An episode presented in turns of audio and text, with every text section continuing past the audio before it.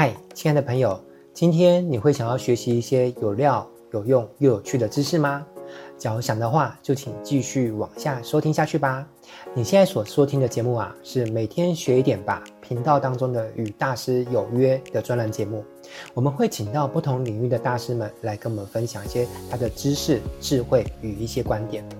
本节目呢是由落水学院独家赞助播出。如果你也是个喜欢学习、喜欢成长的人，欢迎上网搜寻若水学院。我们平台上面呢会有许多不同专长的老师，会为你带来很多优质的课程哦。不管是付费课程或者是免费课程，我们都会想办法把它做得很精彩，并且对你有所帮助。接着就让我们来展开今天的学习内容吧。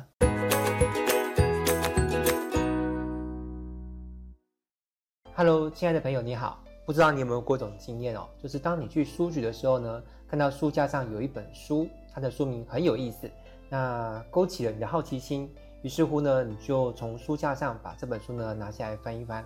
假如这本书的内容很有料，也很有趣，有合乎你的胃口，那你就有可能呢把这本书买下来带回家。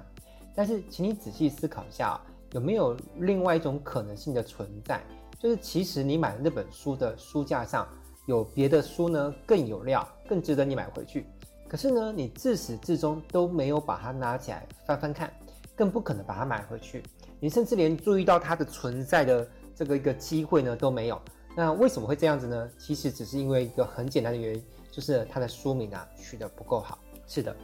不止一本书的书名呢会大幅度的影响到它的销售量。事实上，对任何产品来说呢，取一个好的产品名称呢都是非常的重要的。那当然，课程也不例外喽。因此啊，如果你也是一名讲师，你一定会希望能够做到让你的课程不只是畅销，而且还能够长销，对不对？那么在替课程取一个好名字上面呢，这件事情，请你一定要特别特别的用心啊！千万不要以为说我只要把课程的内容做得很有料，那名字的事情呢，不用花很多心思去想，反正呢，观众的眼睛呢是雪亮的。只要我把课程品质巩固得足够的好，那学员呢自然就会买单。如果你这样想呢，我只能说，哎，不好意思，你误会了，而且这个误会呢还非常的大。那为什么这么说呢？因为我本身在教育训练界多年，我合作过的老师呢超过一百五十位，好，所以还要加上没有合作过的，只是从侧面去观察这些老师的一些嗯在市场上的状况，大概又还有三百位以上。所以加加大概有四百五十位，就是我合作过的，或者是我观察过的。那我发现很多的老师他的课程呢卖的不是很好，并不死在他们课程的内容不够好，而是死在他的什么课程名称取得实在是太糟了。所以如果你的课程内容很好，但是课程名称呢却取得很糟，就有可能会发生什么事情？就像我刚刚说的，就是在书局买书的例子啊，就是你的潜在消费者他明明是需要你的东西的。但是结果却是什么？他根本连注意到你的机会都没有啊！你的课程做得再怎么好，你跟我说你的课程能够对世人很有帮助，基本上就算你说的是对的，但是这个对呢没有用哦，因为消费者的那个注意从来就没有来到过你的身上，与来到你的课程身上。既然课程的名称这么重要，那么你会不会想要知道如何设计一个好的课程名称呢？假如你想的话呢，今天就让威廉呢来跟你聊聊。如何帮课程取个好名称这个主题吧。那首先我要先来为设计课程的名称的目的呢下一个精准的定义。那在我看来，能够吸引到对的族群，并且让他们继续往下看啊。我来我来做一一个说明好了。同样是一百个访客逛到课程的一个报名页哦。举个例子来说，同样是有一百个访客逛到你的一个课程的招生页面。那一个优秀的课程名称呢，跟一个普通课程名称呢，报名的成交率可能可以差到十七倍以上哦。也就是说，一个比较好的一个报名页，可能一百个人来逛，就有十七个学生报名；另外一个取得比较差一点的报名页呢，可能一百个人来逛，那却只有一个报名，但是你花的广告费呢，却是一模一样的。那这就是为什么有些讲师或是培训公司呢，他会愿意花大钱请我帮他们的课程取一个好的名字哦。呃，因为他们都知道，花钱请我取一个好的课程名称呢，是一次性的费用，但是因此而省下的广告费呢，却是长期的费用，所以长期来看反而更省钱。那课程名称最怕的呢，就是平铺直述的告知资讯而已，过去我们有一堂课，课程的名称呢，应该是说课程的内容是教人家怎么做主持人的一个比较基础的训练。但是万一我真的就把这个课程的名字啊取成叫做主持人基本训练课，那你会不会觉得这个课程听起来好像有点无聊，对不对？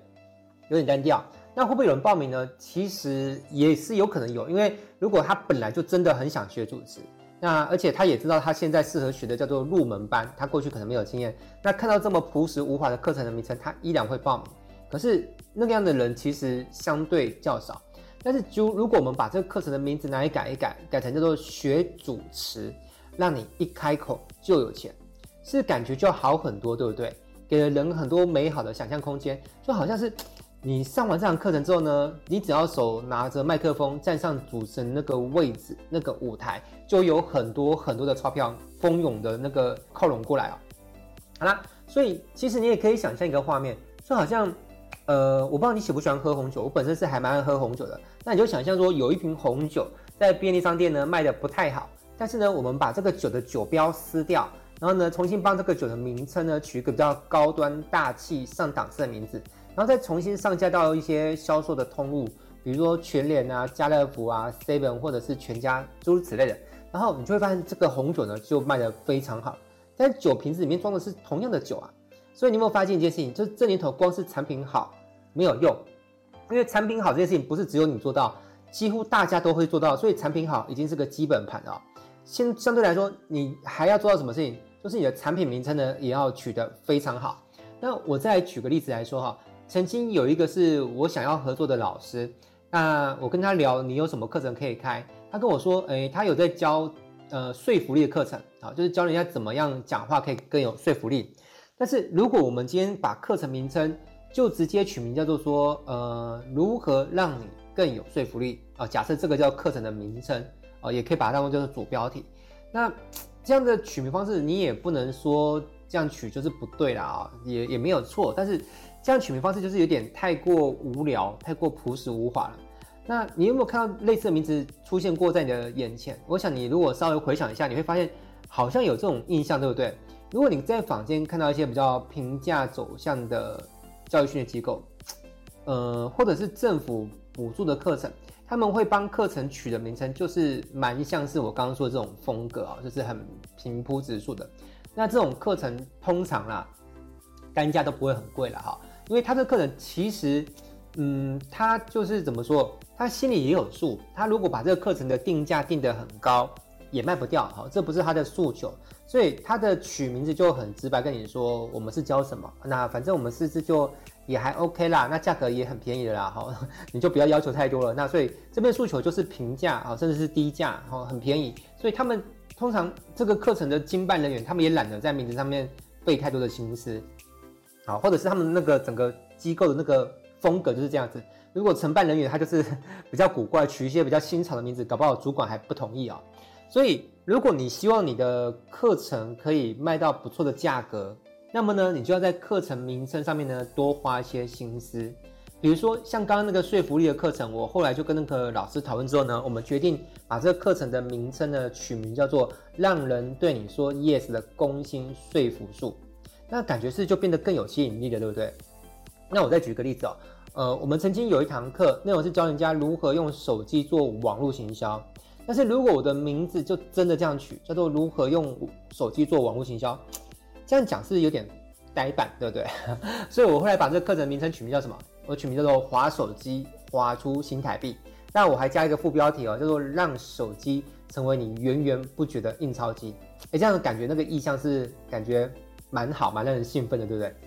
啊，所以那个课程后来推出之后，报名人就很多。我们在不下广告的情况。北中南都有络绎不绝的人来报名这个讲座，所以大家平常其实可以做一个练习啊，你可以常常做，而且不花钱，而且用这种方法去做练习呢，你在不花钱的情况下都能够变得越来越厉害。那是要练什么呢？就是当你在滑脸书啊，或是 IG 啊，或是你走走在路上，或是搭什么捷运高铁的时候，你如果有看到任何的课程啊，或是活动类的文案。其实也不限定是这种类型的文案，就是任何的广告，你就可以问自己一个问题，就是如果说今天这个产品或者说这个课程的文案写手是你负责的，但是呢，嗯，当初这个写文案的人呢，他呃可能表现的不是很好，或广告成效不佳，他已经被主办单位给 fire 掉了。那所以主办单位对当初这个广告呢，其实是不太满意的。那他们现在呢，想要重新哦，就是找到一个厉害的人啊，甚至是重金悬赏，看有没有人可以写出个更好一点的这个，可能是课程或是活动的这个主标题啊，或是课程名称啊，或是产品名称啊，或者是活动的标语。那当你看到这个一个重金悬赏的一个通告的时候呢，你你就用这样的一个思维去想说，那我有没有可能写出一个就是比现在你眼前看到这个就是课程的名称哦，更响亮、更吸引人，而且更有号召力、更让人想要报名或是购买的一个课程名称或是商品名称。如果是这样的话，你会想出什么样的新名字呢？那我讲到这边，我顺便说一下，因为你在路上不见得会看到的广告，永远都是课程广告嘛，也有可能是别的。但是其实你就是一法通万法通，一旦你学会怎么帮一个产品取名字，正常来说，你为了在想课程名称的时候呢，也一样会变好。它是一个联动关系哦。其实反过来说也是一样，就是如果你很擅长取课程名称的话，那大概改天你要取的不就算不是课程名称，而是一般的产品名称，你也会比一般人来的更优秀一些哦。所以如果你常常做这样练习，你的文案技巧就会进步，而且还不花钱。你看这样是很棒，对不对？而且我觉得，嗯，不不只是课程的文案啊，就像我说的，如果你是在搭公车、搭捷运的时候，如果看到。任何的广告文案，你都可以去思考说，这样的文案，包含像它的 slogan 啊什么的，要怎么写才会更吸引人？好，我常常会对自己做这样的训练啊，不管是搭飞机、搭高铁的时候，我只要看到路上我有看到什么灯箱广告或者是任何的广告，我都会去抽时间去思考，这个广告换我来写，我有没有机会写出更优秀甚至更卓越的销售文案？其实跟你说一个有趣的事情，其实在我作为一个销售文案的一个算是老师级的专家了啊，我其实看到很多大公司他们做出来的广告是蛮可笑的啊，请原谅我这么说，就是在我看来那些广告的用词啊，根本就是把钱砸进水沟，差不多是这个概念。但我觉得也可能就是因为他们公司够大，他们钱随便乱砸也没有关系，好，所以他们才会去写出那种就是。很明显就是不会有效的文案啊，好，但是我我服务的对象啊，往往不是那些大公司，我服务的这学生或是我的客户，往往都是一些他们的文案必须赶快有效，赶快带来收入，他们不能够把广告费用呢乱砸，必须今天打广告，可能一个月甚至一两个礼拜当中呢，就要马上替他们带来客户，带来现金。好，好，那。对了，我我结尾说一件事情呢，就是我在脸书上有成立一个社团，叫做文案写手俱乐部。我会偶尔在这个社团里面呢出一些题目，比如说我在哪里看到什么我觉得蛮有意思的广告，那有的时候我会把它拍照下来，那我会 PO 进这个社团里面，让大家去做一些脑力激荡，看看有没有谁能够在我的文章底下留言，然后写出更好的广告台词。好，如果真的有做到这些事情的话，我应该会特别关注他，说不定未来。我会找他合作，比如说我接了一些文案的 case，然后我就 pass 给他，让他去写，然后我就，然后我再分钱这样子。好了，那反正如果你有兴趣参与这样的练习，那你的命名能力就会跟着进步了哈。那你说，那老师我有兴趣加入这个社团，要怎么加入呢？呃，很简单，而且加入这社团也不用钱哦，起码现在不用了，未来会不会收钱就不一定。好，那你可以在脸书上面搜寻一下，就是文案写手俱乐部，好，那就可以加入它。好，那听到目前为止，你是不是对于如何写出好的课程名称有一个基本的概念，对不对？起码你知道它是非常重要的好，而且可能要取得有创意跟吸引人一点。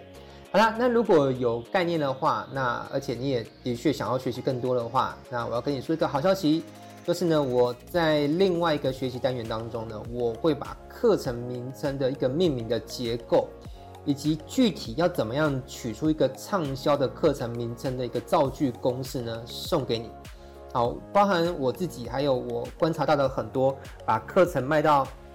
可能好几百万、好几千万，甚至把课程卖到上亿啊、